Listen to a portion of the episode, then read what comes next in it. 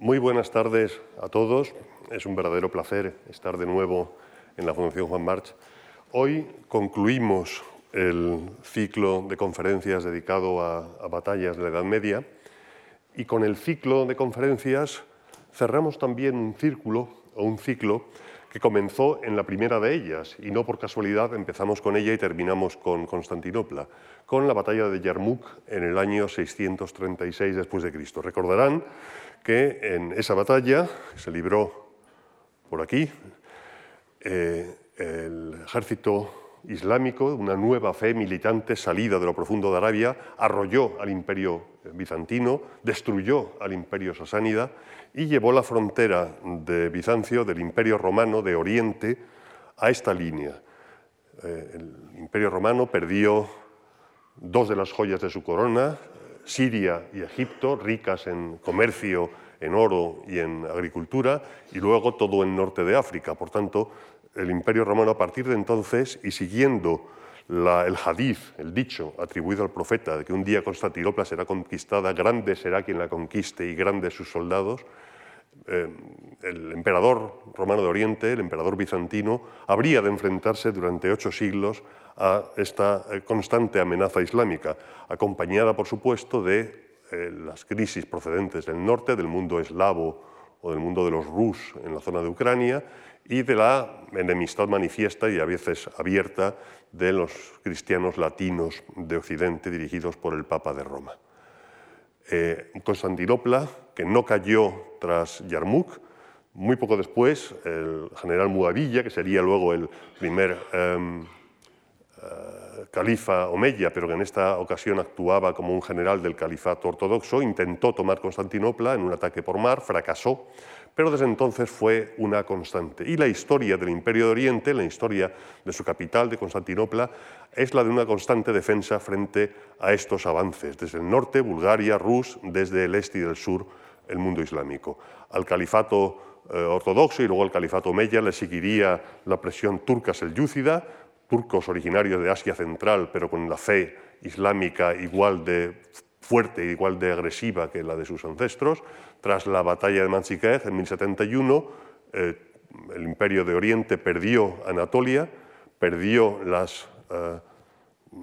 llanuras ricas y las fuentes de tropas que suponía el, eh, territorio anatólico. Y luego llegaría, después de la batalla de Jatín, lo comentábamos también en una conferencia anterior, la Cuarta Cruzada y cómo Venecia desvió el objetivo de la cruzada y en lugar de dirigirse al Próximo Oriente, se saqueó Constantinopla, el famoso saco de 1204, tal lo cual el imperio de Oriente desapareció, sustituido por un imperio latino de corte feudal, aunque sobrevivieron unos principados, el imperio de Nicea, el despotado de Epiro, el imperio de Trebisonda, que eventualmente con los paleólogos recuperaría eh, el imperio de, Oriente, pero ya reducido solamente a lo que está aquí en color malva, en color morado, eh, y un imperio ya quebrado, eh, su espinazo, no por los islámicos,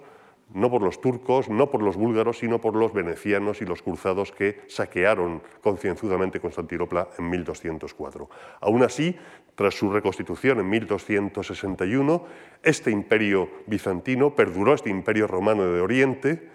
y no fue exactamente abandonado, como se ha dicho, ante el avance turco, en este caso ya los turcos otomanos, una nueva oleada del Islam que se eh, aprestaba a cruzar el, Bósforo y a penetrar en los Balcanes, hubo a lo largo de finales del siglo XIII y del siglo XIV una serie de cruzadas húngaras y alemanas dirigidas desde el reino de Buda, eh, pero todas ellas fueron derrotadas estrepitosamente en Nicópolis, en Varna en 1444, en Kosovo en 1448, es decir, muy poquitos años antes de la caída definitiva de Constantinopla. Esto significó que la ayuda cristiana por tierra no iba a llegar cuando llegó el, asalto definitivo de Mehmed II de los turcos otomanos. De hecho, es posible que solo debido a las invasiones o los ataques de Tamerlán o de Timur, procedente de, del Asia Central y que entretuvo a los turcos otomanos en Anatolia durante varias décadas, gracias a que los turcos también tenían sus problemas en su frontera eh, eh, oriental, Bizancio, Constantinopla, el Imperio de Oriente, no cayó antes a mediados del siglo XIV o principios del siglo XV. Pero lo cierto y verdad es que en este largo proceso que comenzó en Yarmouk con los selyúcidas, perdón, con los em, eh, con el Islam ortodoxo, que siguió con los omeyas, continuó con los selyúcidas, perduró con los otomanos, llegó a que en 1450, tres años antes del episodio que nos centra hoy, el imperio bizantino, el imperio romano de Oriente, se centraba en un pequeño sector de la península donde está Constantinopla, algún trozo de la costa del Mar de Mármara, alguna región en el Peloponeso, el despotado de Morea, mientras que buena parte de sus antiguas posesiones insulares estaban en manos de los bizantinos, en verde, en manos de los caballeros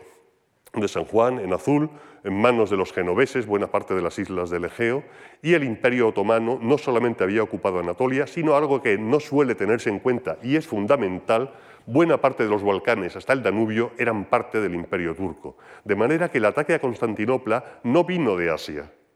el ataque a Constantinopla de 1453 vino de Adrianópolis, de la que hablábamos hace unos años, un lugar estratégico en la frontera con Bulgaria, vino del oeste, porque el imperio turco ya abrazaba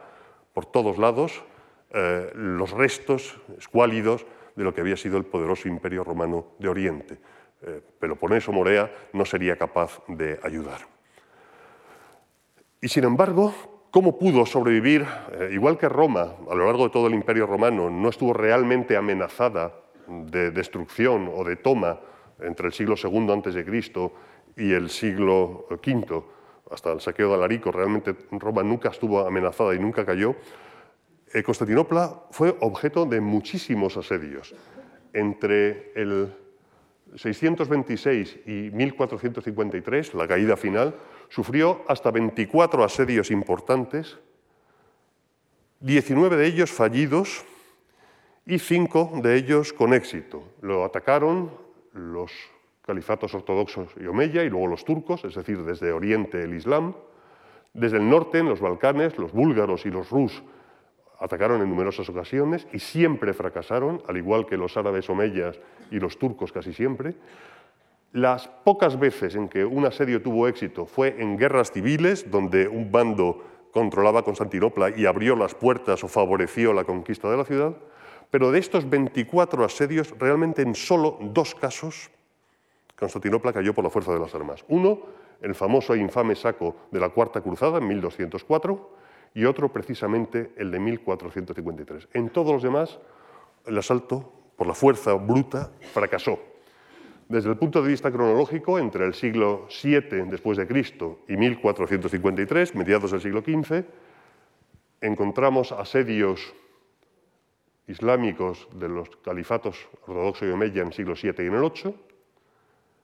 y otomanos ya a finales del XIV y en el siglo XV. Solamente este, el de la flechita más larga, tuvo éxito. Todos los demás fueron fracasos. Igualmente ocurre con los ataques balcánicos en los siglos IX y X, de los rus y de los búlgaros, y en el caso de los asaltos de los cruzados de la Cuarta Cruzada y de las guerras civiles, los, los casos son de suerte alterna, pero insisto en que son normalmente debido a traiciones o a componendas. Por la fuerza bruta, solamente en, la, en realidad 1204 los cruzados de la Cuarta Cruzada y en 1453 el sultán Mehmed II. La razón por la que eh, Constantinopla no cayó, a pesar de estar expuesta, porque claro, el Danubio está relativamente cerca para el asalto de vuelos balcánicos y al ser un puerto de mar está eh, expuesta a ataques desde Anatolia o también por mar, la razón fue doble. En primer lugar, y eso se ve muy bien en los asedios eh, islámicos del 669 y del 674 del califato, el dominio del mar. Eh, el Imperio de Oriente mantuvo durante muchos siglos una flota, una armada poderosa, que contaba además con el temido y aterrador fuego griego, una suerte de lanzallamas arrojado por sifones en forma de cabeza de animal, que abrasaba los barcos, en este caso islámicos, ese control del mar impedía eh, el asalto directo de las fortificaciones o de las murallas de la polis, de la ciudad. Y en segundo lugar, sus fortificaciones.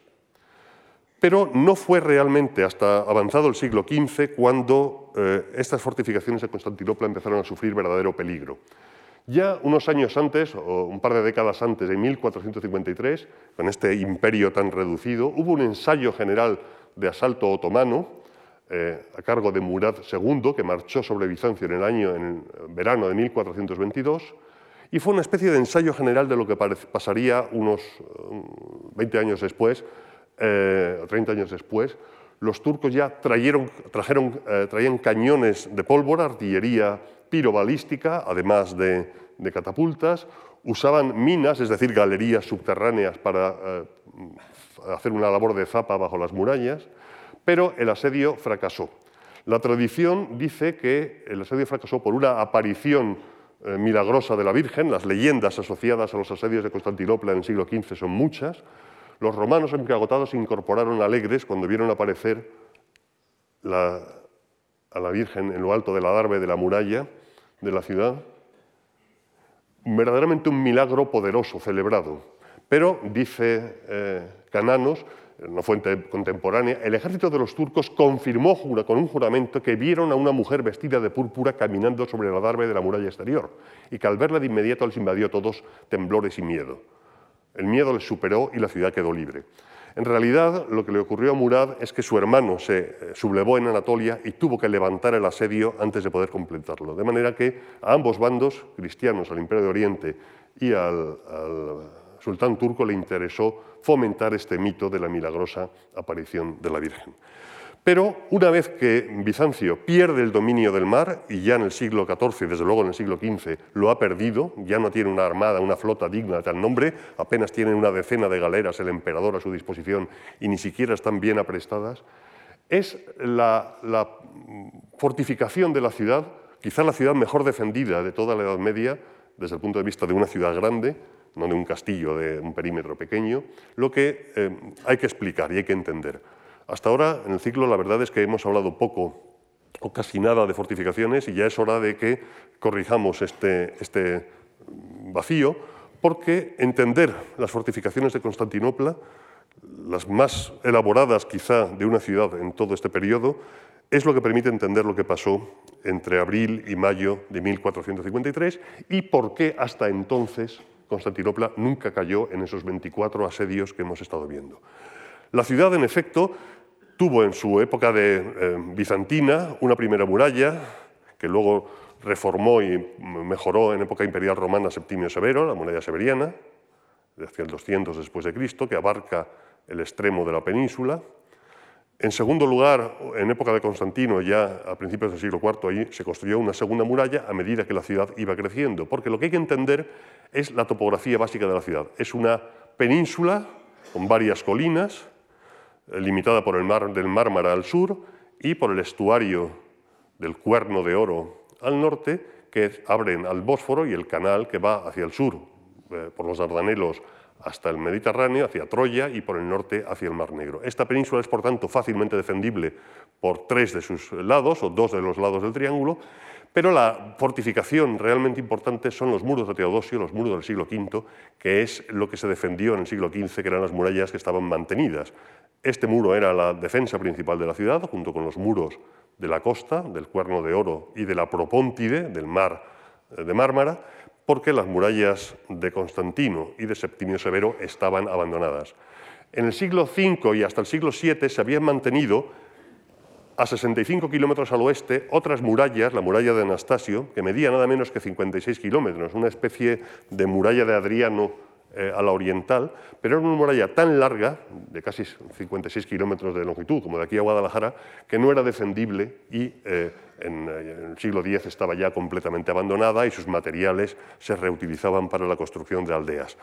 Por tanto, es la muralla de Teodosio del siglo V, de Teodosio II, del siglo V, de principios del siglo V después de Cristo, ya caído el imperio de Occidente, lo que nos interesa aquí. Hay que pensar que en 1453 la Constantinopla um, del siglo XV ya no tenía en población nada que ver con lo que había sido antes. De eh, un millón de habitantes que había llegado a tener en el siglo XII, se había reducido a menos de 100.000 y posiblemente durante el asedio parte de la población lo había abandonado y solamente quedaban en el interior de la ciudad entre 50 y 70 mil personas. Además, buena parte del recinto interior de la ciudad había sido abandonada, estaba en ruinas y en realidad lo que había era una serie de aldeas separadas entre sí por muros, por vallas y grandes espacios abiertos cultivados al interior del muro teodosiano, de este muro de aquí. Por tanto, desde el punto de vista del abastecimiento, la ciudad estaba bien dotada porque había numerosos campos de cultivo intramuros que podían servir para eh, abastecer a la ciudad. Y también había muchas cisternas de época, la gran cisterna de Justiniano, que todos ustedes conocen, que está aquí, la subterránea, el Yerabatán Saray, pero la cisterna de Ecio, la cisterna de Aspar, cisternas al aire libre, eh, había un adecuado aprovisionamiento de agua y de alimentos. La ciudad en ese sentido estaba bien protegida y su población no era tan grande como había sido. Pero son estas murallas las que nos interesa estudiar con cierto detalle, lo vamos a hacer. Para empezar, veremos que es una muralla con uno, dos, tres y cuatro niveles de defensa. No es un recinto murado como la muralla de Ávila, sino que tiene dos murallas propiamente dichas de distinta altura y con torres, un parapeto o portejisma o antemural por delante y un gran foso. En total, la muralla de Teodosio, la parte de tierra, lo que cierra la península, mide eh, casi 6 kilómetros de longitud, que es una barbaridad. Pero si añadimos la muralla marítima del Cuerno de Oro y del Mar de Mármara, llegamos a un perímetro de casi 20 kilómetros, lo cual nos da una pista de que hace falta una guarnición importante para protegerla. La muralla, lógicamente, al llegar al siglo XV, eh, tenía mm, más de mil años de vida. Había habido terremotos, en el año 345, en el año 447 había habido serios terremotos, la muralla había sufrido graves daños y todavía en algunas de las torres encontramos inscripciones. León y Constantino, soberanos, portadores del cetro, reconstruyeron el, el Pirgon, la torre, desde los cimientos, puesto que había caído en uno de esos terremotos. Pero en el siglo XV, aunque la armada mm, imperial había desaparecido, las murallas de Constantinopla todavía estaban en buen estado. ¿Cuál es la estructura de estas murallas que las hace casi únicas en el mundo medieval? Hay castillos del siglo XII, es decir, construidos 700 años después de las murallas de Teodosio II, que tienen una estructura anular de varios círculos de muralla. Pero una ciudad que esté cerrada por 7 kilómetros de muralla triple es eh, una absoluta rareza. En primer lugar, una muralla principal con unos cimientos imponentes de hasta 12 metros de altura, 4 metros de espesor en la parte eh, inferior, con un adarme en la parte superior como una plataforma de combate, hecha con un núcleo de hormigón, eh, parte exterior y parte interior de sillar de piedra en algunas puertas de mármol y una serie de bandas de ladrillo, que eso es característicamente tardo romano o romano imperial y bizantino, que unen el conjunto de la fábrica, le dan eh, em, una trabazón como si fueran vigas, pero el conjunto de hormigón y ladrillo le da una gran flexibilidad tanto contra terremotos, una gran resiliencia, como contra em, proyectiles de catapultas. Es una muralla además muy elevada que además viene protegida por hasta 96 torres cuadradas, hay algunas que son octogonales o octagonales, pero la mayoría son cuadradas, de 20 metros de altura, es decir, una casa de 7 pisos, cada torre, con dos plantas, eh, la inferior solamente se puede entrar por unas pequeñas puertas y a la planta superior solamente desde la darbe, de manera que se asegura que no haya comunicación entre la planta baja y la planta alta por si entran, es invadida la, la parte inferior del recinto, y separadas por unos 50 metros, es decir, suficiente para el tiro con arco. Bueno, esa muralla ya sería imponente en cualquier circunstancia, pero es que por delante y, y delante de un pasillo de unos 20 metros, el períbolos, discúlpeme, que permite además el movimiento de tropas de un extremo a otro de, la muralla. Hay una segunda muralla de 9 metros de altura, como una casa de tres pisos, de hasta 3 metros de ancho en la base, maciza, que en su interior tiene eh, unos arcos y unas habitaciones para almacenes de víveres, municiones, catapultas, etc. Y su parte baja, fíjense que está contra el terreno, de manera que un proyectil choca contra macizo. Y esta segunda muralla exterior tiene, a su vez, eh, otro centenar de torres cuadradas o curvas de 12-14 metros. Y por si fuera poco, delante de eso, otro pasillo de unos 15 metros que da a un parapeto, una primera línea de defensa, que a su vez da a un, eh, este es el antemural, que a su vez da a un foso. Mm, permítame que le llame la atención sobre estas poternas porque son la única forma en que las tropas que están en estos pasillos, en el períbolos o en el Parateigion, pueden entrar en las torres y subir a la parte alta de los muros, o subir desde aquí al, al, y desde aquí a la, plataforma superior de la, torre, por lo que luego veremos es uno de los elementos decisivos de la, batalla final. Bien, muralla Torres, muralla Torres, antemural y luego finalmente un foso de 20 metros de ancho, como la longitud de esta sala, hasta 10 metros de profundidad, una casa de tres pisos. No está claro, siempre se reconstruye que era un foso húmedo por una serie de canalizaciones que hay, pero no está del todo claro que todo el, foso estuviera em, preparado para llenarse de agua. Y finalmente, en la parte exterior, un glacis, es decir, un espacio despejado de casas o de matorrales para poder disparar. Además, las torres de la línea exterior están eh, dispuestas alternativamente con respecto a las torres de la línea interior. Aquí tienen distintos modelos, torres cuadradas, octogonales, de las distintas reformas. Esto permite un intervalo de tiro de colarco eficaz, a menos de 25 metros desde cada torre, pero además las torres y la muralla del eh, interior pueden batir por encima de la muralla exterior todo el espacio abierto, incluso al otro lado del foso. Hay toda una serie de tiros cruzados en las áreas de posible ataque, áreas batidas, y desde luego el conjunto de torres y los distintos muros bate todo el acceso. Esta acumulación de fuegos hace que las murallas de Teodosio II fueran extraordinariamente eficaces. Es la suma de todos estos elementos lo que hace que las murallas fueran casi únicas. Y esto a lo largo de casi seis kilómetros.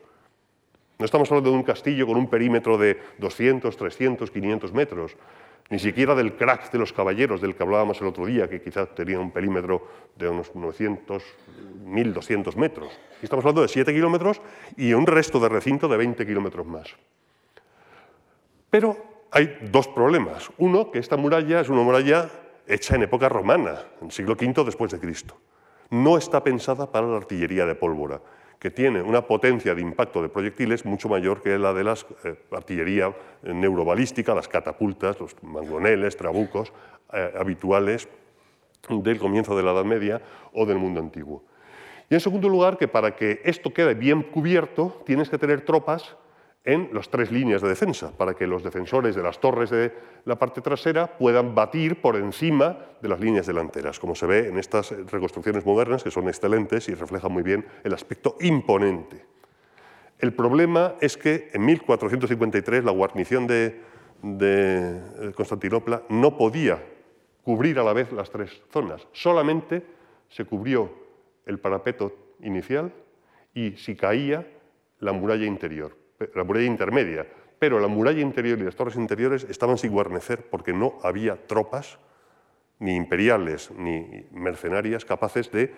guarnecer adecuadamente todo este conjunto, que de todas formas es imponente, como se veía entonces y como se sigue viendo ahora. Insisto que estos pasillos, el períbolos eh, entre la muralla interior y la muralla exterior son esenciales para el movimiento de tropas. La muralla tenía nueve puertas, que son siempre el punto más débil de una fortificación, pero eran espléndidamente defendidas, con estas torres aún mayores, con eh, un puente que pasaba al puerto nevadizo. Había nueve, de ellas cinco, que suelen ser llamadas desde época de decía en 1873 como puertas militares, porque no tienen puente sobre el foso, de manera que solamente sirven para el movimiento de la guarnición cuatro puertas que daban al exterior a carreteras de uso civil y cinco que se han llamado militares, aunque eso hoy en día empieza a discutirse o se discute ya, eh, pero no vamos a, entrar en, ese tipo de, detalles. Y ese es el aspecto masivo que tenían estas torres, con piezas de artillería en la planta superior, en el adarve y en, la parte alta eh, puestos para tiro de defensores y almacenes eh, de víveres o de máquinas en la planta inferior. Este es el aspecto de una de esas puertas, concretamente la, llamada puerta de Carisio o la puerta de Adrianópolis, que es donde Constantino XI, eh, paleólogo, eh, estableció su puesto de mando en el asalto final de la, ciudad. Pero claro, me podrán decir ustedes, bueno, pues si las murallas son tan sólidas eh, en este sector, ¿por qué no atacar por mar? Porque efectivamente las murallas del mar de Mármara y las del Cuerno de Oro eran mucho menos potentes. Pero también las de Teodosio tenían eh, debilidades. La zona del río Lico, esta zona, el Mesotaigion, es decir, la zona mediana donde está el valle del río, donde la muralla baja y luego vuelve a subir, aquí en una vaguada, era una zona entre la puerta de San Romano, que es esta, y la puerta de Adrianópolis, que les acabo de enseñar, que es esta, donde, mm, digamos, era no más fácil atacarla, pero era más fácil batirla con artillería de pólvora o artillería tradicional desde los flancos, desde las zonas altas y poder batir, por tanto, la zona más baja del valle.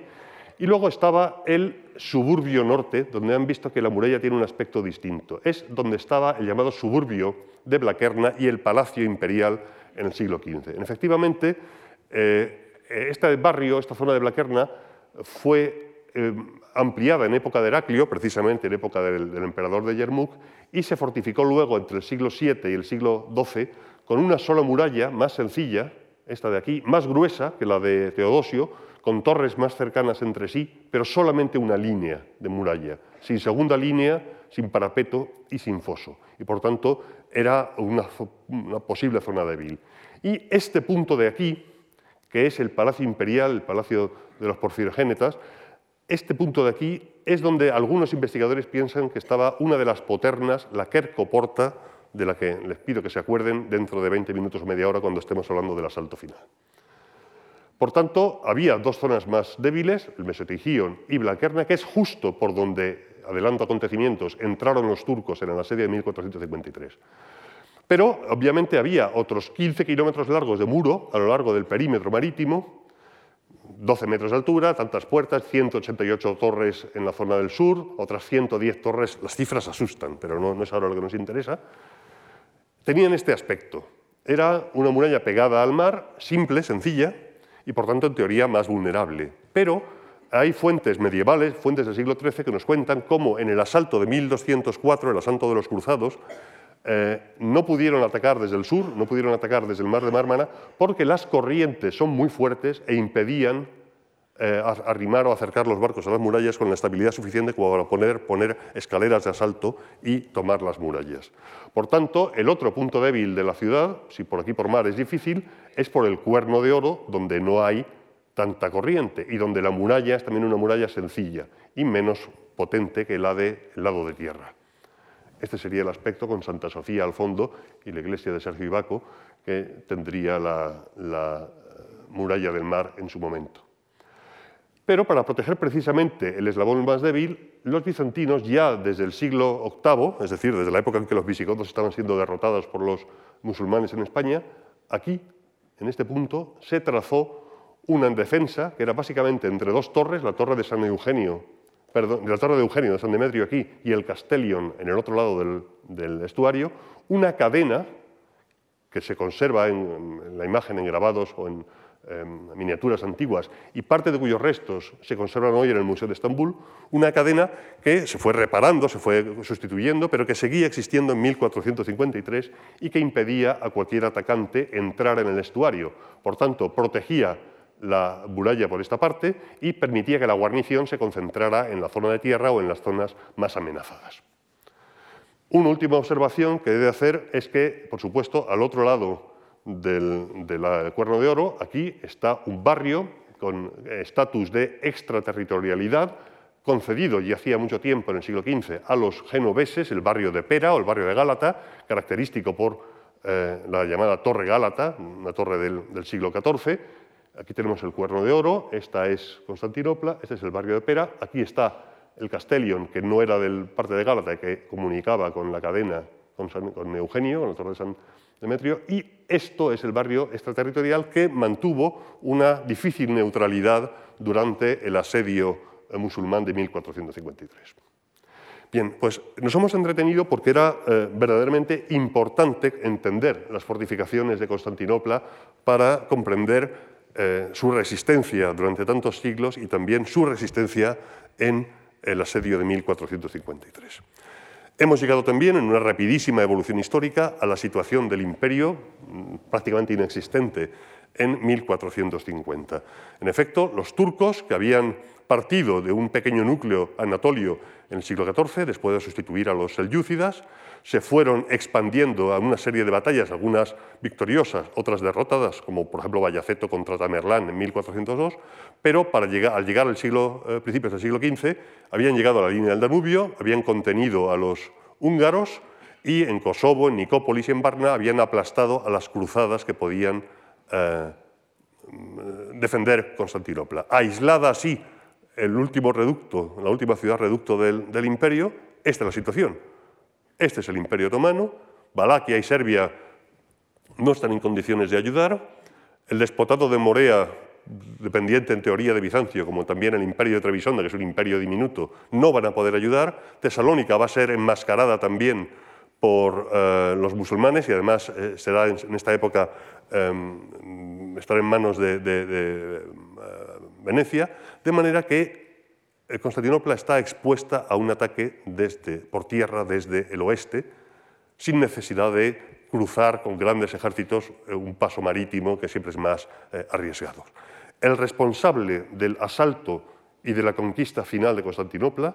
la única victoria sobre la ciudad que consiguieron los otomanos o el mundo islámico a lo largo de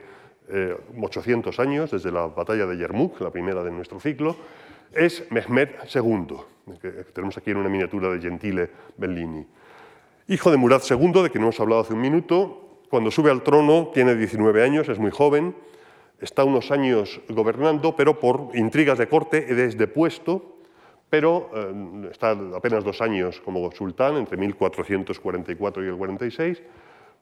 Se le envía a un exilio dorado en Magnesia, pero eh, en 1451 ya muere eh, Murad II y con 21 años se hace con el poder definitivamente. En este periodo ha, sufrido la influencia eh, bastante rigorista de su tutor, el sufí, Axel Samadin, que desde muy joven le ha inculcado la necesidad de tomar Constantinopla, que era, era tenida por imposible para, para los ejércitos otomanos, selyúcidas o islámicos desde hacía siglos, pero desde su ascenso al trono en 1451 está decidido Mehmed a convertirse en el emperador de Roma. Kaiseri y Rum, que es como se titulará después de la conquista. Él seguirá siendo, y lo pensará hasta su muerte, el emperador romano, un nuevo emperador romano de una nueva dinastía. ¿Y qué es lo que hace Mehmed nada más subir al trono? Lo primero, asegurarse el control del Bósforo. Este es el Mar Negro, por aquí llegamos a Constantinopla, que está aquí, el Mar de Mármara y luego el Mediterráneo. Hay un punto, en este, donde está ahora el puente grande, eh, donde el Bósforo apenas tiene 600 metros, por tanto está a tiro de la artillería de pólvora primitiva del siglo XV. Ya ahí, en el lado anatolio, aquí, uno de sus ancestros, Vallaceto I, había construido un pequeño fuerte, el castillo de Anatolio, de planta cuadrada, de tradición bizantina y romana, y Mehmed lo que hace es ampliarlo, nada más subir al trono, y dotarlo de piezas de artillería. Este es el, el eh, Anadolu Hisar en 1901, a principios del siglo XX, y esta es la situación actual. Cuando se hace el recorrido en el Bósforo, según se va hacia el puente, a mano derecha, uno ve las torres con la orgullosa enseña de la media luna turca, eh, recordando el control del Bósforo de época otomana. Al otro lado del, del Bósforo, aquí, construye ese mismo año, en 1452, otro castillo, el Rumeli Hisar, eh, el cortagargantas, haciendo un juego de palabras con garganta y estrecho, de manera que en este punto del Bósforo hay eh, dos castillos que impiden el cruce de los barcos. Ya las colonias genovesas no pueden transportar grano desde el sur de Ucrania y desde Crimea al Mediterráneo si él no lo permite. Una galera veneciana que intentó forzar el paso fue hundida a cañonazos desde estos eh, fuertes de manera que se garantiza, primero, que nadie puede cruzarlo eh, de las potencias cristianas navales, por supuesto los bizantinos, los imperiales no, pero venecianos y genoveses, y se garantiza también poder mover tropas desde Anatolia hacia Europa sin problema cuando lo necesite. En segundo lugar, en octubre de ese mismo año, al tiempo que fortifica el Rumeli Hisar enfrente del Anadolu Hisar, manda a Turhan Bey, a uno de sus generales, a que bloquee el Peloponeso para que ningún eh, ejército bizantino, ejército, una fuerza bizantina del sur pueda ayudar a la ciudad que va a sitiar. En tercer lugar, eh, Pachá, uno de sus generales, construye una carretera desde Edirne, desde Adrianópolis, la capital del Imperio Otomano, que no está en Anatolia, sino que está en Europa, esta carretera para transportar la artillería enorme que está construyendo, la artillería de pólvora, el tren de aprovisionamiento, las torres de asedio, todo lo que va a necesitar para atacar Constantinopla. En tercer lugar, o en cuarto lugar, empieza a transportar tropas del ejército regular otomano anatolio a la costa europea para unirse al grueso del ejército que está reuniendo en la zona de Adrianópolis. Por supuesto, ya se ha garantizado la defensa de las fronteras con sus victorias en, previas en Kosovo, Nicópolis, etc. Y finalmente lanza en eh, el invierno y comienzos del, año 53 toda una serie de expediciones que van conquistando estos pequeños puertos todavía en manos bizantinas, dejando a Constantinopla definitiva y totalmente eh, aislada, salvo quizá Heraclea y algún otro punto, todos los enclaves bizantinos que restaban, esta es la línea de la frontera del imperio en este momento, son capturados. De manera que en abril del año 53, en 1453, solamente Constantinopla resiste al invasor. Mientras tanto, Constantino, paleólogo, que ve venir eh, el ataque, manda expediciones navales limitadas para conseguir víveres en la costa, intenta llegar a la zona de los Dardanelos, ya no puede subir hacia el Mar Negro por culpa de los dos castillos,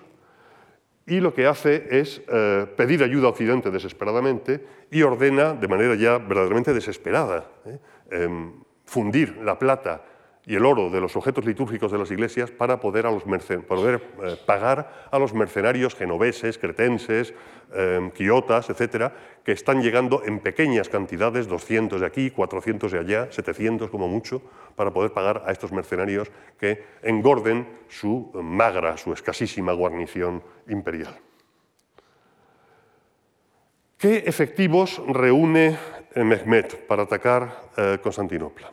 Las fuentes son, mm, como de costumbre, eh, fuentes presenciales, gente que estuvo allí, porque tenemos muchas fuentes contemporáneas, mm, testigos presenciales. Pues hablan, Ducas habla de 400.000, 300.000 Critóbulo, Francés 262.000, Nicolò, Nicolò Bárbaro eh, o Bárbaro 160.000, pero eh, todas estas cifras de entre 160 y 400.000 están groseramente exageradas. Hoy en día se calcula que el ejército las fuerzas combatientes turcas oscilaban en torno a 80.000 hombres, que es lo que logísticamente se podía eh, mantener en este, en este periodo, y quizá unos 20.000 no combatientes que acamparon aquí, ¿eh? detrás de Pera, a cubierto de, bombardeos y a cubierto de vistas. Pero este ejército de 80.000 hombres incluía por primera vez, lo vamos a ver enseguida, una potente artillería de, de pólvora contra las que las murallas de Negocio nunca se había diseñado, porque cuando se diseñó la muralla faltaban 700, 800 años para la invención de la artillería de pólvora, un cuerpo quizá de hasta 10.000 genízaros, que es la tropa de élite de infantería del ejército otomano, enseguida hablamos un poquito de ellos, unos pocos millares de jinetes de élite de la Casa Real, los jinetes turcos, asociados al sultán, quizá hasta 10.000 o más jinetes de tipo feudal, spahis, Em, bien armados, pero de poco uso en principio en un asedio, unos 1.500 jinetes serbios cristianos de las zonas eh, vasallas de la Serbia recién dominada, decenas de miles de infantes regulares, más o menos organizados, tanto mm, del área Anatolia, trasladados por mar, vamos cruzando el estrecho, por los 600 metros del estrecho, como europeos, y luego decenas de miles de infantería irregular de muy poco valor militar, pero muy fanáticos y muy agresivos, y muy carne de cañón. El núcleo más útil del ejército turco otomano de Mehmet en 1453 es el cuerpo de genízaros, cuyo aspecto sería aproximadamente el que tenemos aquí, con estos tocados característicos, la mayoría armados con armas blancas y arcos, pero algunos ya empiezan a tener eh, mosquetes todavía toscos, armas portátiles de pólvora, pero todavía en número escaso. La mayoría de estos em, genízaros, en la tradición em, que ya hemos visto, por ejemplo, en los eh,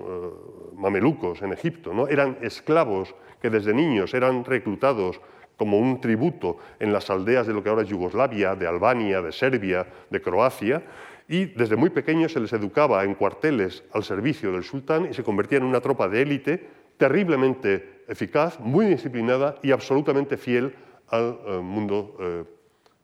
a la corona y al, sultán otomano de, turno. Es la tropa de choque del, sultán, junto con la caballería, ya digo, en principio de menor utilidad en un asedio.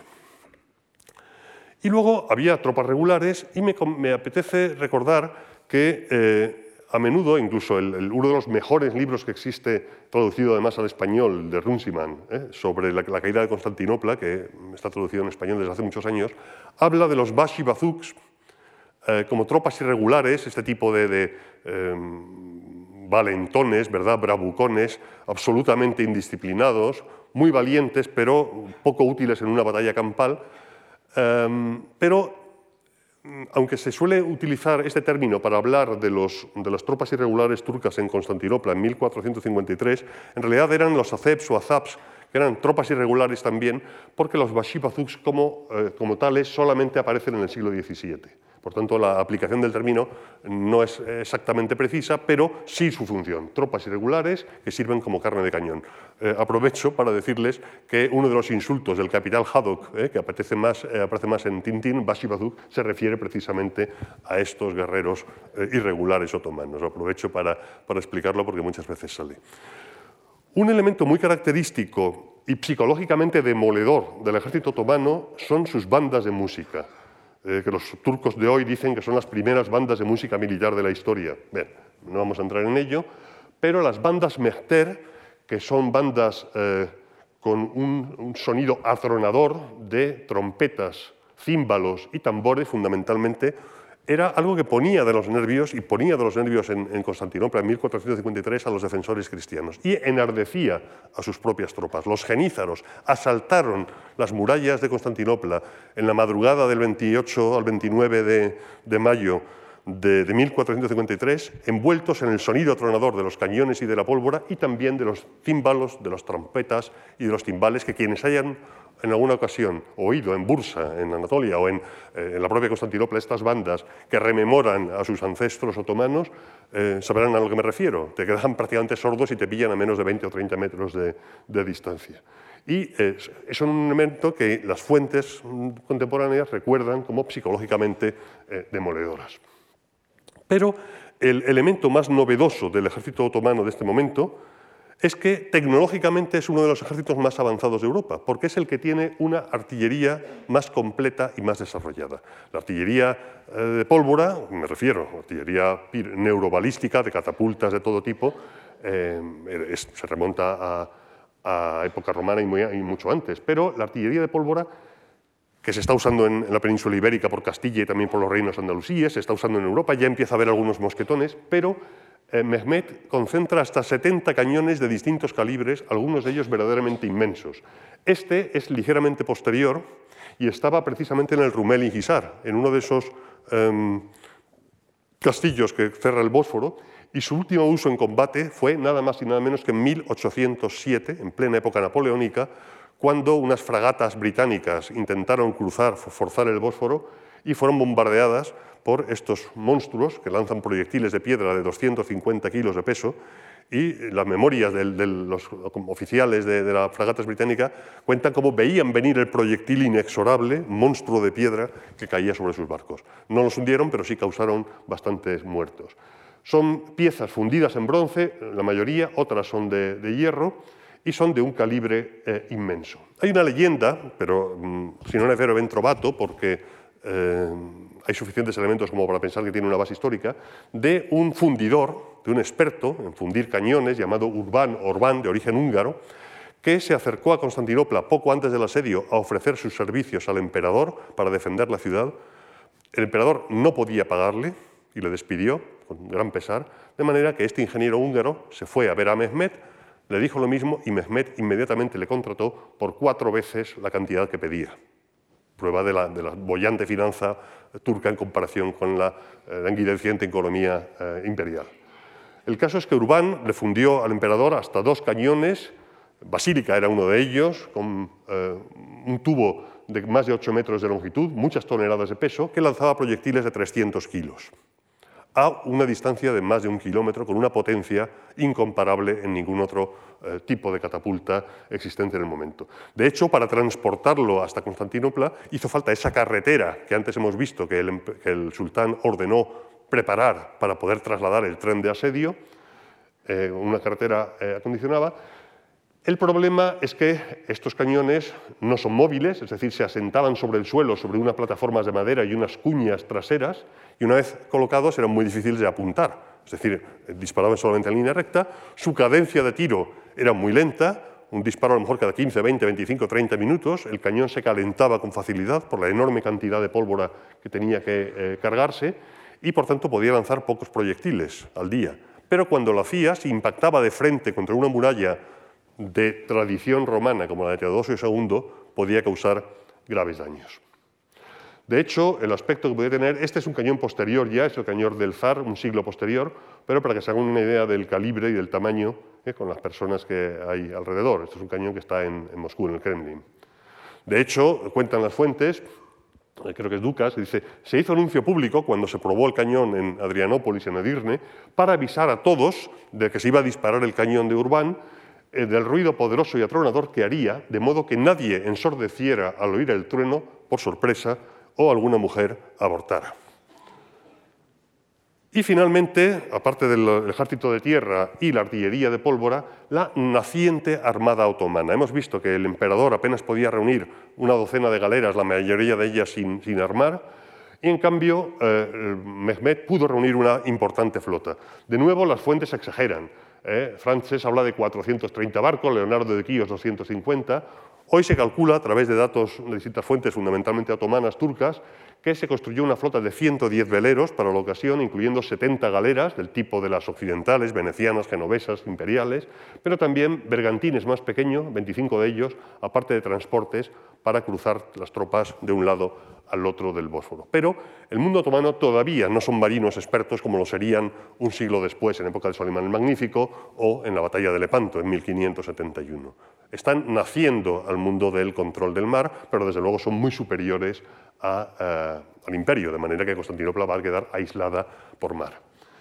En cuanto a los cristianos, eh, la separación entre eh, Occidente y Oriente mm, era muy antigua. Bueno, el, saco de Constantinopla de 1204 fue lo que alimentó una enorme desconfianza griega, entre comillas, hacia los latinos, hacia los italianos,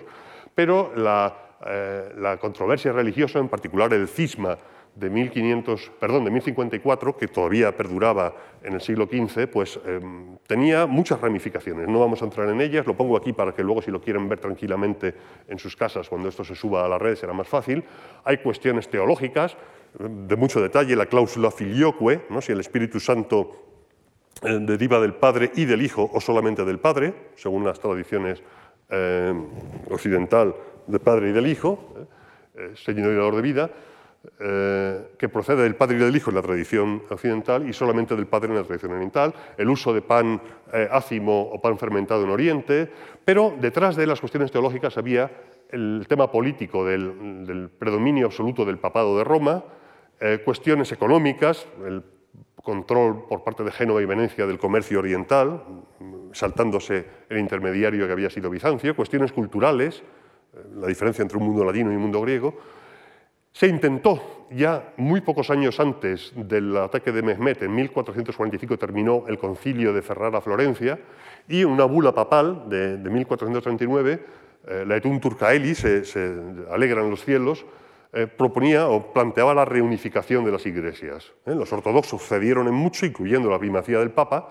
y así pensaron que conseguirían que el papado fomentara una ayuda más masiva a Constantinopla. Pero en la propia capital imperial había gente tan poderosa como el megaduque eh, eh, Notaras, a quien se atribuye, no está claro que lo dijera, antes prefiere un turbante turco en la ciudad que una mitra latina. Es decir, antes estar dominados por, los otomanos que depender de los señores de, Roma que nos han traicionado desde el saco de 1204 y que son los responsables de la situación que nos vemos ahora. Sea como fuere, eh, ya en 1400, y esto es poco conocido, eh, Manuel II, paleólogo, viajó hasta Occidente en Navidad, fue a Francia, al Louvre, luego fue a Inglaterra, se entrevistó eh, con, el rey de Inglaterra y, para pedir ayuda pero con escaso éxito, como estamos viendo. Algunos monarcas occidentales regalaron algunas piezas de artillería, pero entre 1400 y 1450 el imperio apenas consiguió nada, pese a ceder sustancialmente en esa reunificación de las iglesias. Pero cuando en 1452 eh, Constantino se da cuenta de que eh, mm, Mehmet acaba de terminar el Rumeli Hisar y que ya va en serio, es decir, que está construyendo las, bases para el asedio de la ciudad, pidió ayuda de nuevo desesperadamente, ya no viajó a Occidente, no podía, pero ¿qué se encuentra? Con que Hungría y Serbia, que eran quienes habían intentado ayudar con unas cruzadas en, la primera mitad del siglo XV, estaba todavía recuperándose de la catástrofe de Varna que antes hemos comentado. Eh, los reinos de la península ibérica estaban en su propia reconquista. Francia e Inglaterra, hace nada, en 1415, anteayer, estaban todavía en plena guerra de los 100 años, que todavía dura hasta precisamente 1453, es cuando se pone fin eh, oficialmente con la batalla de la, a la guerra de los 100 años. Solamente Venecia, y por intereses comerciales para mm, sacar tajada por encima de Génova, está dispuesta a ayudar algo al emperador. Las cruzadas húngaras ya hemos visto que acabaron en desastre, acabo de, mencionarlo, de manera que eh, el emperador, cuando se presentan esos 80.000 em, otomanos con sus 70 piezas de artillería en 14 baterías, con una flota de ciento y pico barcos, ¿qué cuenta? Pues se calcula que entre 7 y 10.000 hombres. Hay un censo que comenta Frances, que estuvo allí en la ciudad en estos días, en estas semanas terribles,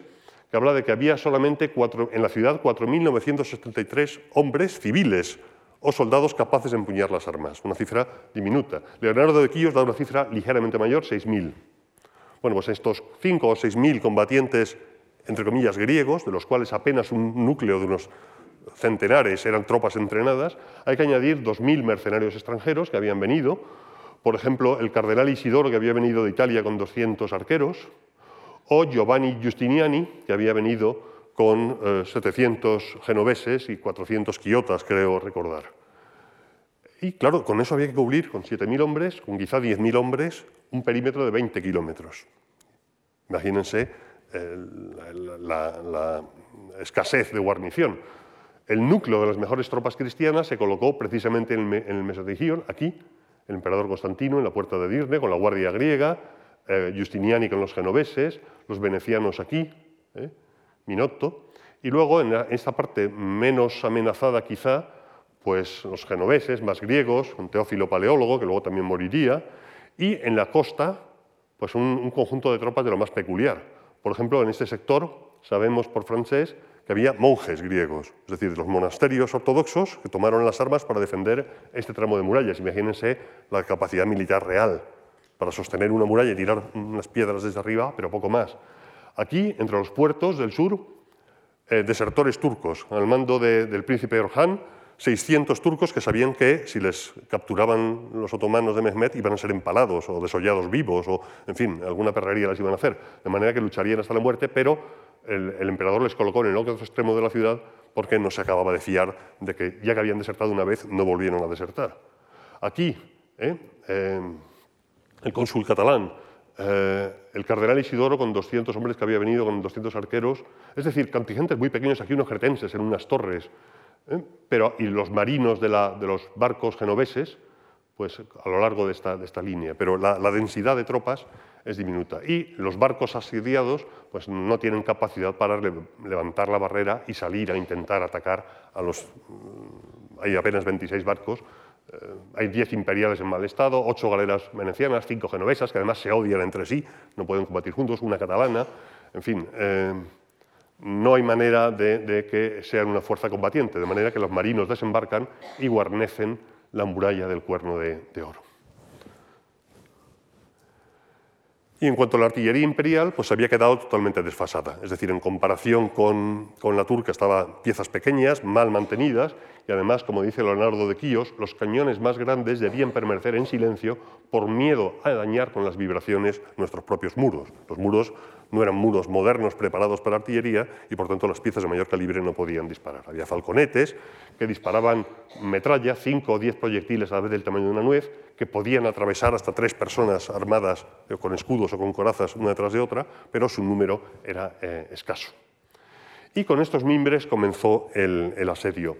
Hay numerosas, no vamos a entrar en ello porque perderíamos mucho tiempo, numerosas fuentes contemporáneas, presenciales incluso, tanto y sobre todo desde el lado cristiano, algunos desde el lado de Pera, genoveses, algunos estuvieron en la ciudad y sobrevivieron después de caer cautivos,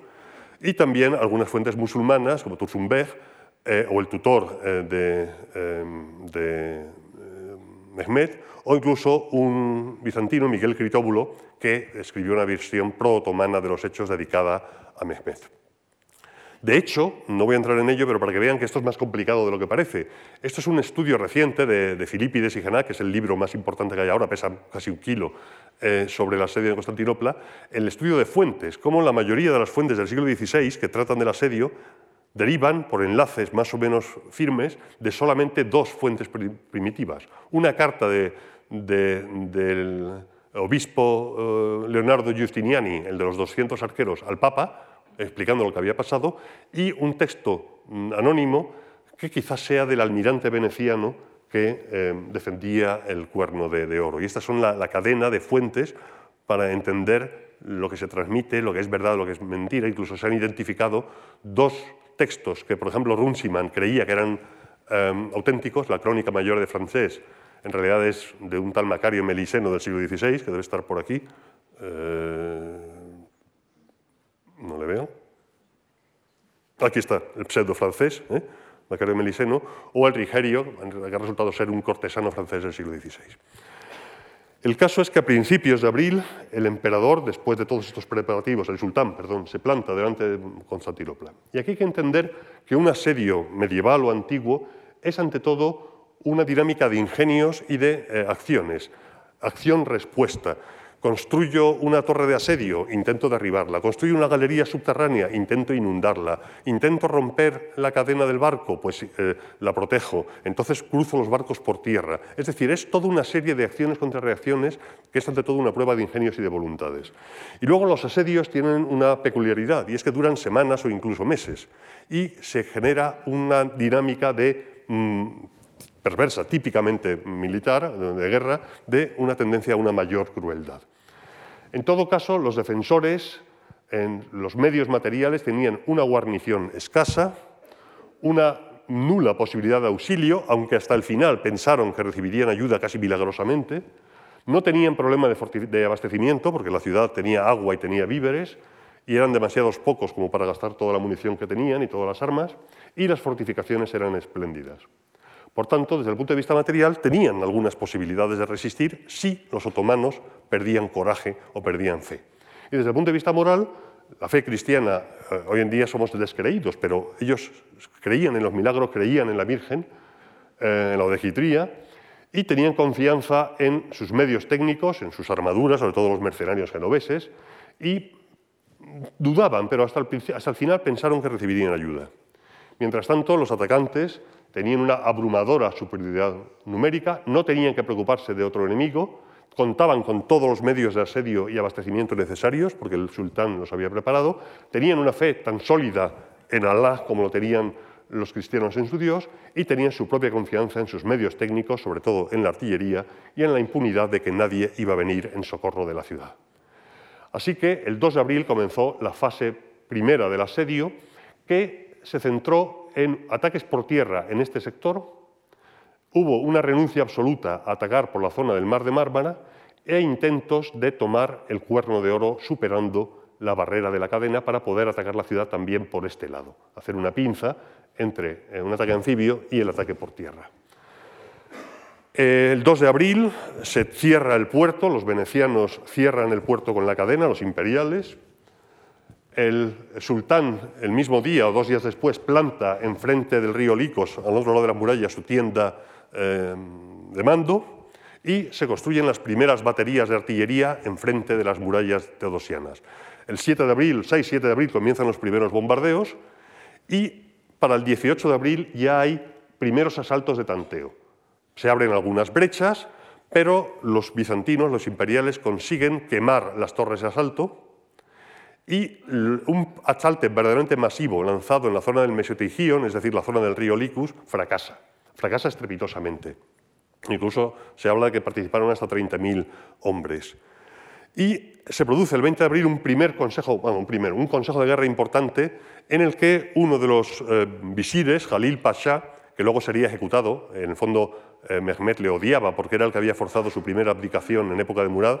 Jalil Pasha le aconseja que abandone el asedio, pero Aksemedin, su tutor, presiona para que continúe y Mehmet le hace caso. Y por fin, el 21 de abril, los cañones turcos abren en la puerta de San Romano la primera brecha. Enseguida hablaremos de esto de las brechas.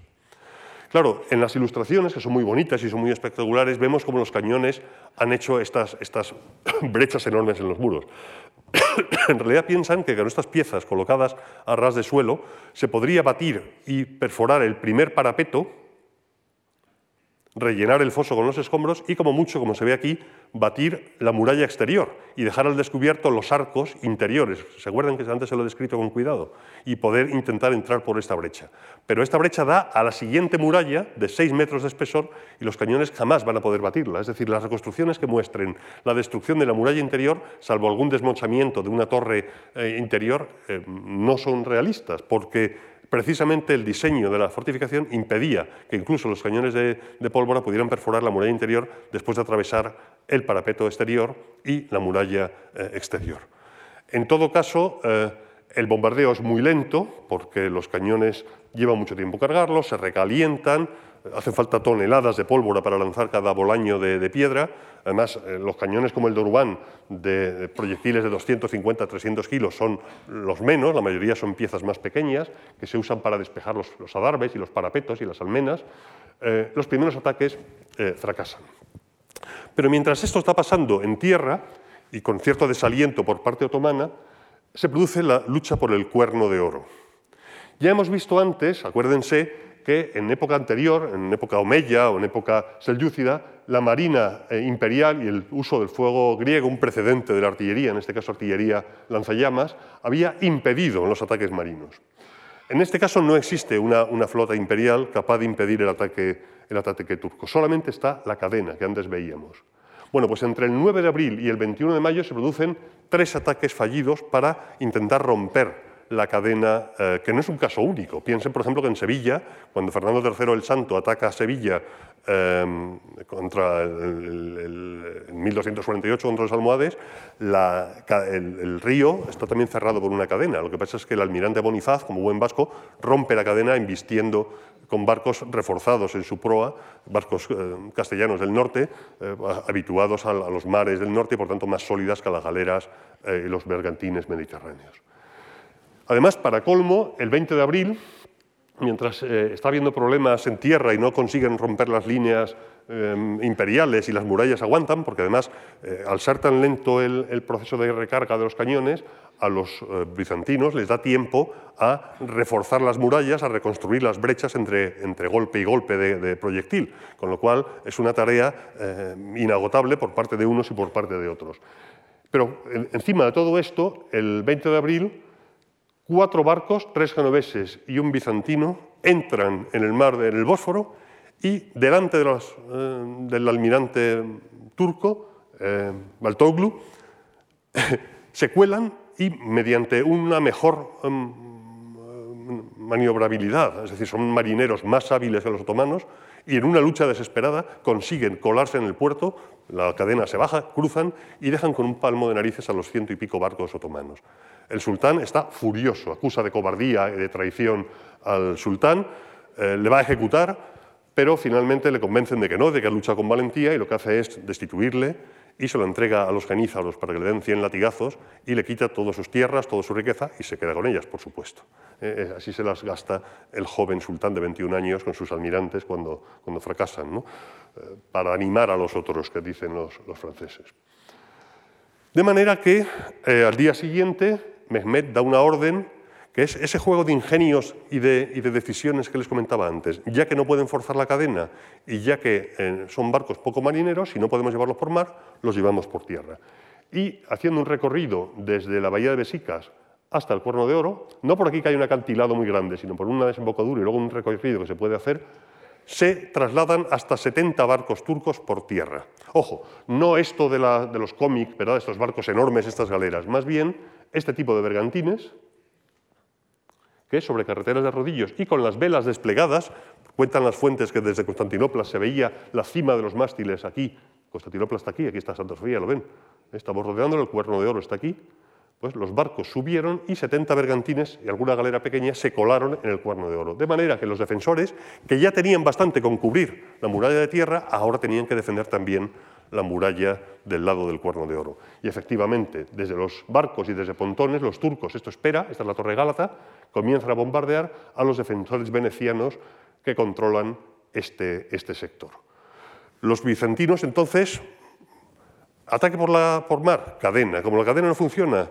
cruzo por tierra a los barcos. Como los barcos eh, me amenazan, entonces los bizantinos eh, organizan unos brulotes. Unos brulotes son barcos o barcazas o botes cargados de material combustible, pez, pólvora, telas, eh, madera, y los lanzan ardiendo para intentar prender fuego a la flota turca que acaba de llegar al Cuerno de Oro. Pero el, ataque, el fracaso y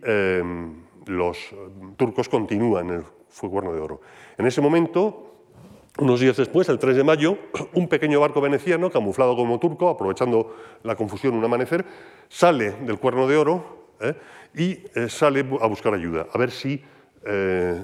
hay un ejército cruzado o una flota que venga a, rescatar la ciudad. Todavía hay esperanza, un, 3 de mayo, es decir, llevan un mes de asedio exactamente. Pero llega unas semanas después, el día 23, diciendo que no hay señales de esa ayuda tan necesaria. Decía antes también que este tipo de asedios tiene su propia dinámica de, crueldad. Eh, los soldados se cansan y esto ocurre también en, Constantinopla. Eh, por ejemplo, en el ataque del 28 de abril, eh, algunos de los marinos italianos que habían lanzado los brulotes ardiendo para prender fuego a los barcos turcos se tiran al agua y van nadando, pero van hacia, están más cerca, van hacia el lado de Pera o hacia el lado norte del Cuerno de Oro, son capturados por eh, los turcos y son empalados, uno tras de otro, los 40, al otro lado, a la vista de la ciudad, para que los eh, imperiales vean lo que va a ocurrir con todos. Resultado, los bizantinos, para demostrar que no les impresiona nada, cogen a los 260 prisioneros turcos que tienen y los ejecutan en las murallas, tirándolos los cuerpos por encima de la muralla a la vista de los turcos del otro lado. Eso no ayuda, ¿verdad?, a establecer unas relaciones de amistad y colaboración fructífera, eh, características de los pueblos que se tratan eh, de manera civilizada. El caso es que es la guerra total, es decir, a partir de ahora ya, de finales de, abril, ya no va a haber eh, piedad, principios de mayo. Eh, los bombardeos turcos sobre el puerto eh, hunden un barco genovés el 5 de mayo y a principios de mayo vuelve a haber una serie de tres asaltos, de nuevo con torres de asedio, en esta magnífica ilustración de Daniel Cabrera Peña, uno de nuestros mejores ilustradores, pero de nuevo el asalto rechazado, las torres de asedio son quemadas y de nuevo en un consejo de guerra al máximo nivel, el sultán vuelve a consultar dudando después de tantos ataques fallidos, vuelve a consultar a sus generales qué hacer. Y de nuevo, eh, Jalil Pasha, el que le había fastidiado toda su juventud, pide la retirada. Luego, al final, Mehmet, cuando consigue la victoria, la ejecuta, también eh, para dejar claro lo que opina de los derrotistas. Mientras que Zaganos Pachá, que es uno de sus generales más agresivos, eh, se lleva el catálogo, convence al emperador, perdón, al sultán, de que debe continuar. Estamos a 21 de mayo, faltan ocho días para la caída de la ciudad, porque a partir de aquí los acontecimientos se precipitan. Esto es lo que me refería yo antes cuando hablo de las, eh, exageraciones en las, eh, ilustraciones, que pueden, ser, pueden parecer muy realistas, y las murallas están perfectamente hechas, con el parapeto aquí, la primera línea, la segunda línea, pero esta brecha jamás se produjo. Se produjo brechas en la muralla exterior, pero jamás se llegó a perforar la muralla interior, la muralla principal de la, ciudad. También hay muchos errores en las ilustraciones, y conviene decirlo, con las distancias. Es decir, las bombardas turcas y los falcones debieron colocarse a bastantes cientos de metros, los cañones más pesados de la línea de la ciudad no tan cerca como aparece en algunas ilustraciones que comprimen los espacios para dar mayor dramatismo a las, escenas. Y no solamente hay guerra en el Cuerno de Oro, brulotes, barcos por tierra, no solamente hay bombardeos constantes de artillería que van desgastando la moral y la resistencia de los defensores, que están exhaustos porque se les bombardea día y noche, hay 10 turcos por cada defensor, también hay una guerra subterránea, una guerra de ratas, los turcos construyen una serie de galerías subterráneas, se llaman minas, con zapadores, que son mineros serbios, es decir, mineros de origen serbio, de las minas de Serbia, que se traen para excavar galerías subterráneas, eh, hacer cámaras bajo las torres de la muralla mm, de Constantinopla, llenarla de pólvora y hacerlas estallar y, de paso, al hacerlo, derrumbar la muralla, o bien simplemente hacer una caverna subterránea, llenarla de madera, prenderle fuego a la bóveda, a la, caverna que se ha creado, y que se, al ceder el terreno se hunda la torre. Y hay toda una guerra independiente de la guerra en superficie, una guerra subterránea de minas y contraminas. Es decir, los defensores también tienen gente experta, ingenieros, que oyen los golpes, pueden determinar por dónde están excavando los mineros serbios desde el exterior, pasando por debajo del foso, y los defensores excavan contraminas, es decir, galerías desde el interior, para sorprender a los mineros y acabar con ellos bajo tierra, en la oscuridad, el polvo asfixiante, el calor de estas galerías. Eh, hay varios intentos, en total los, otomanos hicieron 14 minas, una en la puerta de Carisia, que fue abandonada porque la roca era demasiado dura, otra en la puerta Caligaria, que fue destruida por una contramina, Luego, en una salida, los, bizantinos consiguieron capturar a algunos oficiales turcos y les torturaron para que les confesara dónde estaban las otras minas, en la zona de Blaquerna, y consiguieron destruirlas. Es decir, que toda esta guerra espantosa bajo tierra, una guerra eh, literalmente persona a persona, quedó en nada porque los turcos no consiguieron hacer ceder las murallas. Pero el desenlace se acercaba rápidamente. El 22 de mayo hubo un eclipse de luna, un eclipse parcial que se consideró un negro presagio por parte de los imperiales que veían en la luna un viejo símbolo de la ciudad. Pero es que al día siguiente, bueno, unos días después, el día 4, se vio en lo alto de la cúpula de, Santa Sofía, en lo alto de la, de la cúpula donde había una cruz, había una niebla espantosa que cubría toda la ciudad, a veces en el Bósforo hay unas neblinas tremendas, y se vio una especie de fuego de San Telmo, unas luces que revoloteaban en torno a la parte alta de la, de la, cúpula y de repente las luces salieron despedidas hacia el cielo. Y se interpretó en la ciudad, lo dice Miguel Critóbulo, esto, la luz que se vio, indicaba la partida del Espíritu Santo y su abandono completo de la ciudad, porque la divinidad se esconde en la nube y aparece y de nuevo desaparece. Los ánimos el 26 de mayo pues no eran los mejores en el interior de la, de la ciudad, sobre todo porque eh, el, el 26 de mayo había rumores de un ejército de socorro que se, demostraron eh, inciertos. De hecho, Ismail Bey entró a negociar, dicen las fuentes, aunque no está del todo claro, con Constantino. Constantino se negó a, rendirse y llegó el fin. El 27 de mayo llegó un, unos barcos, un par de barcos venecianos, que no recuerdo que eran dos, eh, para anunciar que no habría ayuda, que definitivamente Constantinopla estaba sola su mísera guarnición y su emperador, el último emperador romano, estaban solos y abandonados. Occidente no les iba a apoyar más. El 28 de mayo, Mehmed dio descanso a todo su ejército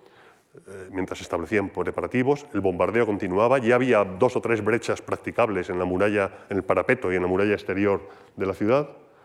Y eh, se celebró en Santa Sofía una última liturgia. Y qué ironía, dice Simán, que hace mucho mucho escarnio de esta escena, la última liturgia que se celebró jamás en la Basílica de la Iglesia de Santa Sofía de la Sabiduría Divina fue una liturgia conjunta. Por una vez, ortodoxos y latinos, papistas y eh, patriarcales, se, se juntaron para rezar juntos a un mismo Dios, sabiendo que sería la última vez que iban a poder hacerlo. Si esa unión se hubiera producido antes, quizá otra cosa, dice Rusiman, hubiera pasado. Es la última liturgia unitaria en, Constantinopla. Y así llegó el momento decisivo. En la madrugada, todavía de noche cerrada, del 28 al 29 de mayo de 1453, esas bandas horrísonas de genízaros de Mehmed eh, sonaron con sus címbalos atronando, por encima incluso del ruido de los cañones, y oleada tras oleada de turcos se lanzaron contra las brechas en las murallas. Hubo dos ataques principales, uno en la zona del río, aquí, en la zona de la quinta puerta militar y la, puerta de Edirne, de Adrianópolis, donde estaba el emperador, con dos ataques secundarios o varios ataques secundarios en otros puntos para impedir que la menguada guarnición ya agotada pudiera acudir al punto de mayor peligro, y un segundo ataque por tierra y también desde la zona del Cuerno de Oro, donde se había construido un puente de pontones cruzándolo aquí para comunicar las dos orillas, prueba de la eficacia de la ingeniería turca, en la zona más débil de las murallas de Blaquernae, la zona del palacio del porfirogéneto, del nacido en, en Pórfido. Ya digo, era eh, en las horas oscuras del amanecer, antes del amanecer de esa noche. Y el asalto a estas brechas se produjo por oleadas. Mehmet, que ya actúa como un táctico em, experto, sabe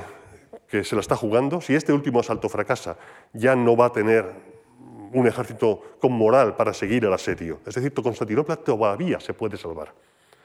Y lo que hace es lanzar una serie de oleadas de asalto. En la primera oleada, y esto lo, explica muy bien eh, Crowley, pero también Runciman, lanza la carne de cañón, los bashibosuks de, de Runciman o los Azab, que simplemente es para desgastar, agotar a los defensores. Llegan al foso, lo rellenan, suben por el parapeto y son masacrados a cientos, a miles, pero da lo mismo, es carne de cañón irregular. Son muy entusiastas en el ataque, se desmoralizan rápidamente, pero consiguen que durante un par de horas los pocos defensores, los genoveses, los quiotas, los griegos, se, se desgasten, se cansen, sufran bajas. Todavía no ha amanecido. Derrotados, los irregulares se repliegan, pero los cristianos no tienen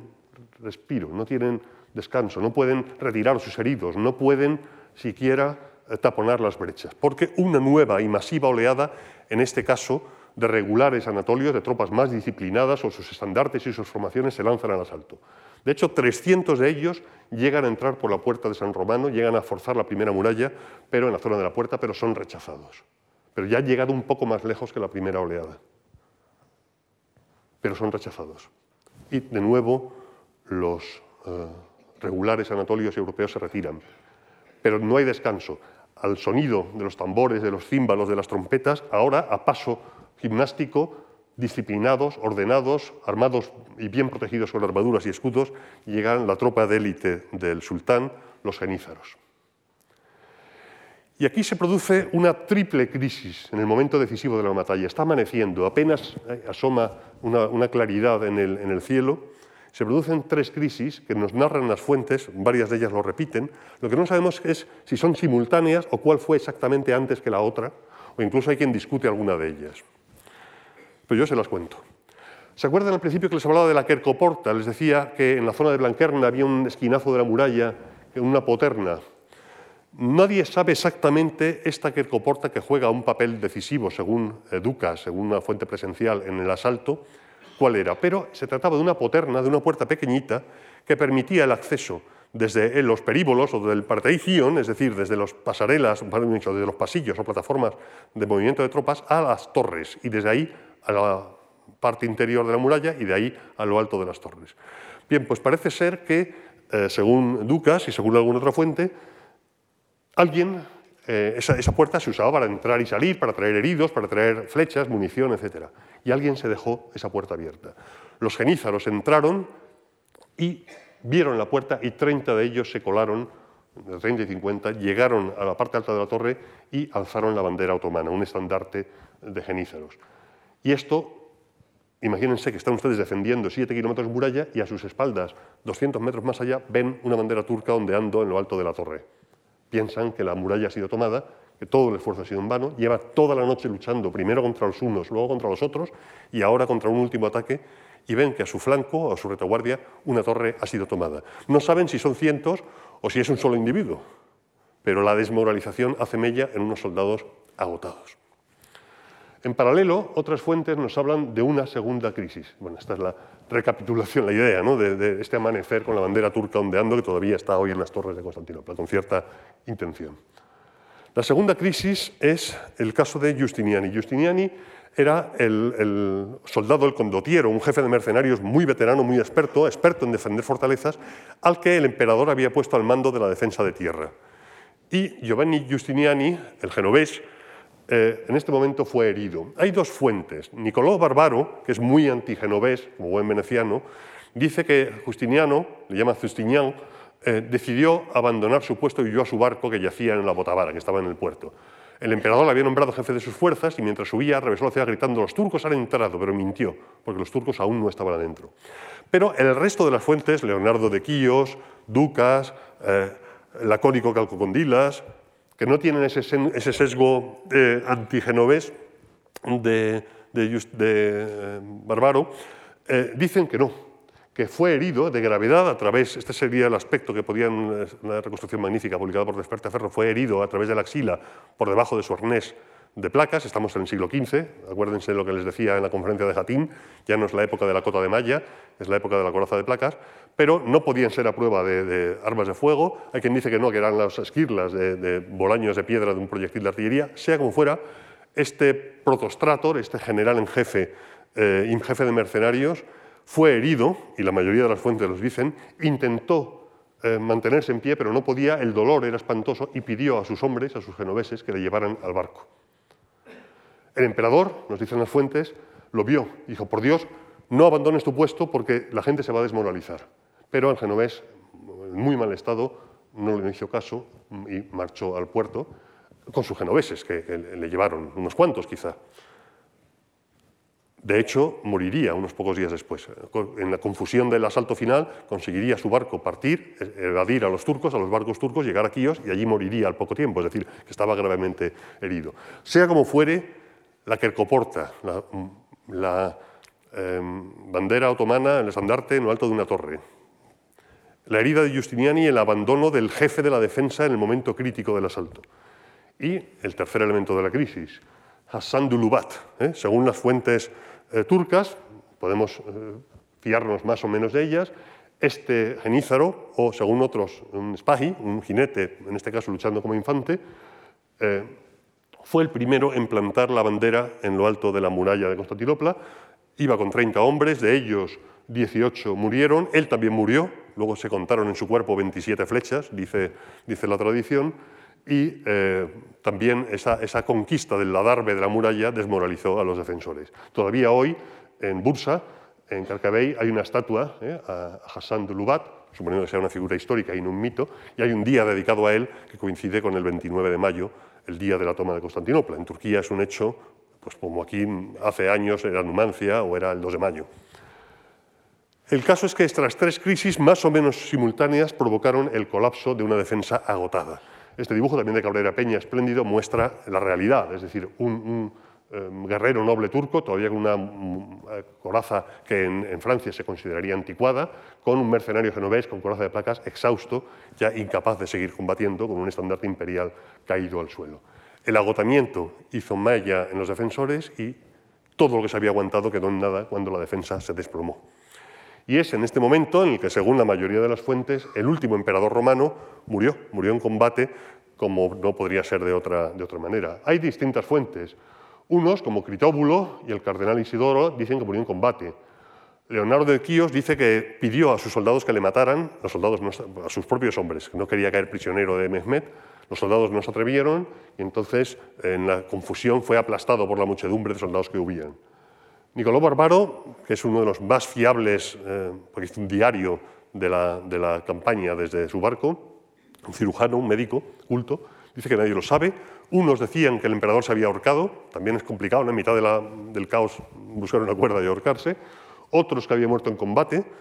Es decir, hay tradiciones distintas que quieren ensalzar o eh, despreciar al emperador. Lo mismo dice Tetaldi, unos dicen que murió aplastado, otros que murió luchando. Pero según la tradición que Runciman y otros han seguido,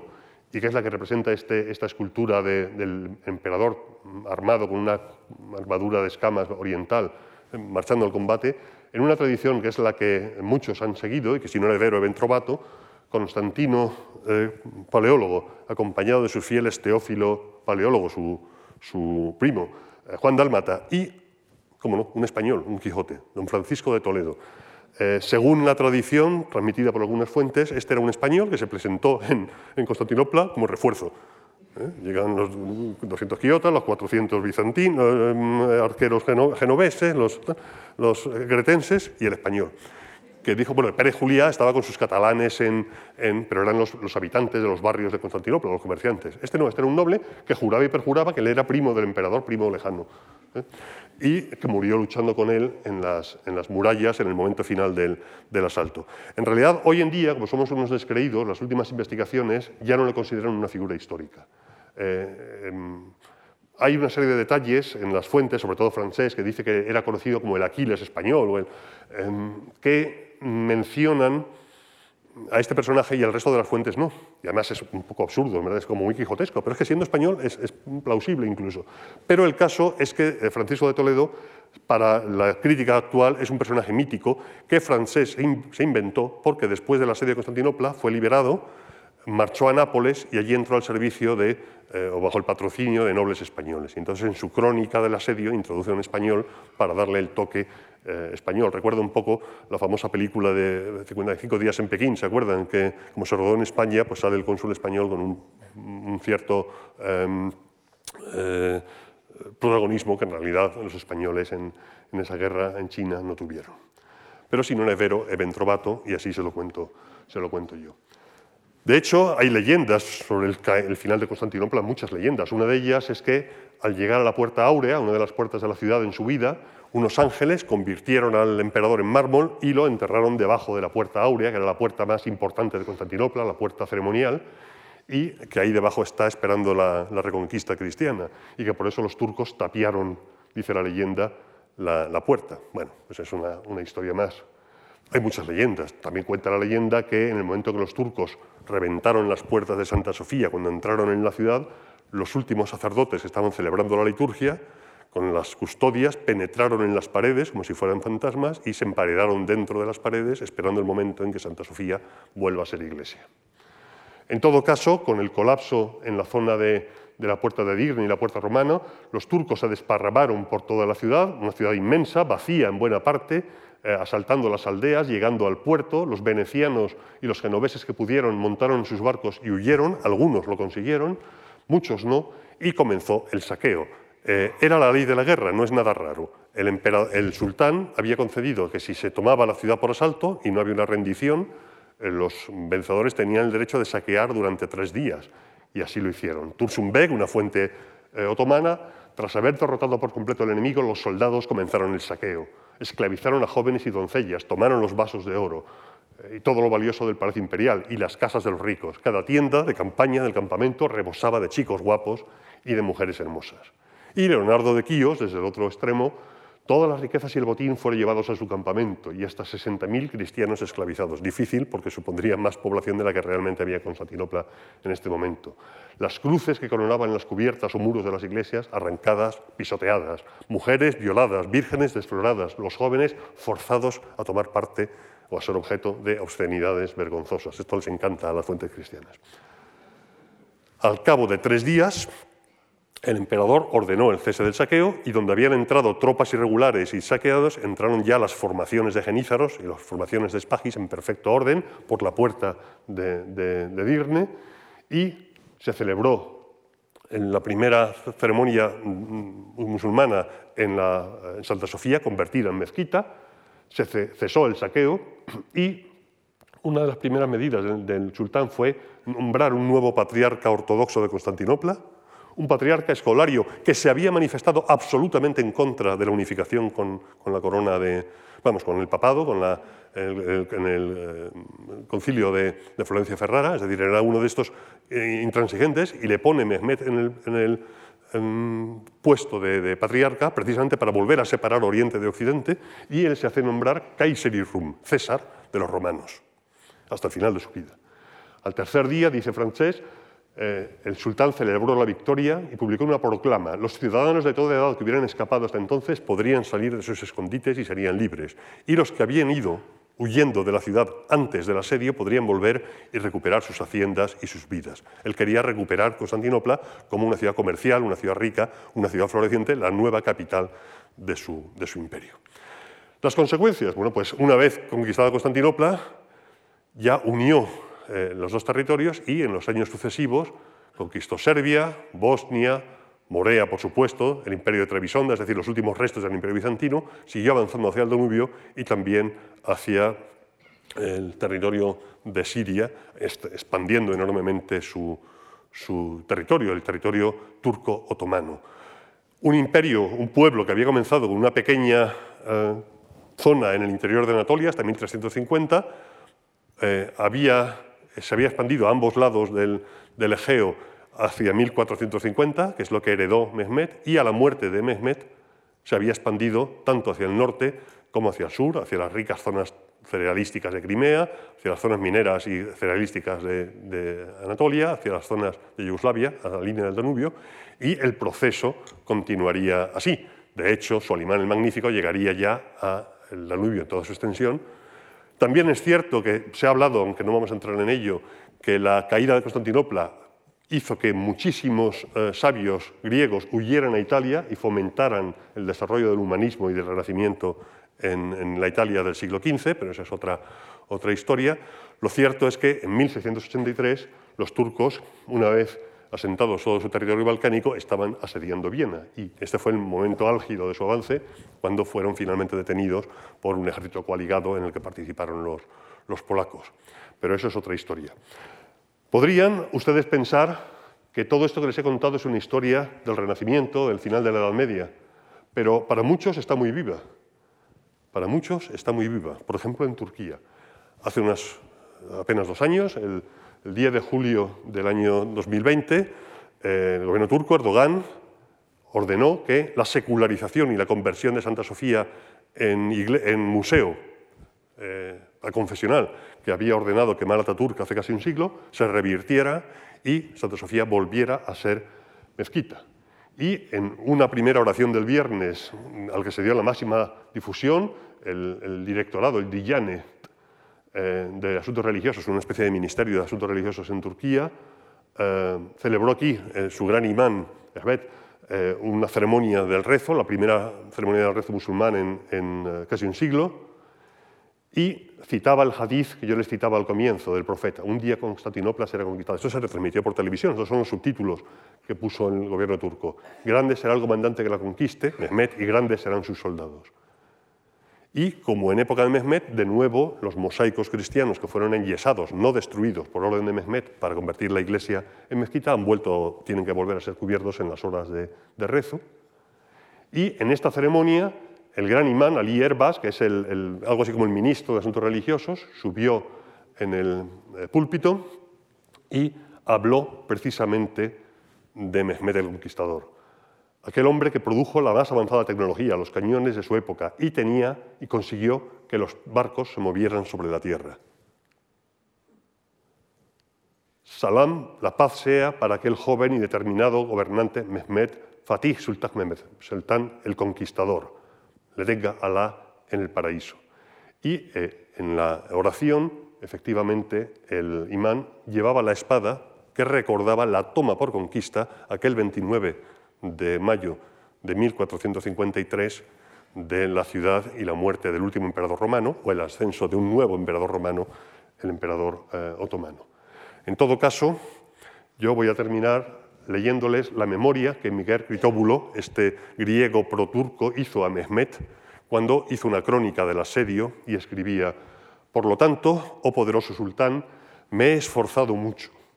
pues no fui personalmente testigo de los acontecimientos, me he esforzado mucho para conocer la verdad de lo que sucedió. Al escribir esta historia he preguntado a aquellos que sabían, he leído a aquellos que sabían, y he examinado con precisión cómo aconteció todo y así he intentado contárselo. Muchísimas gracias.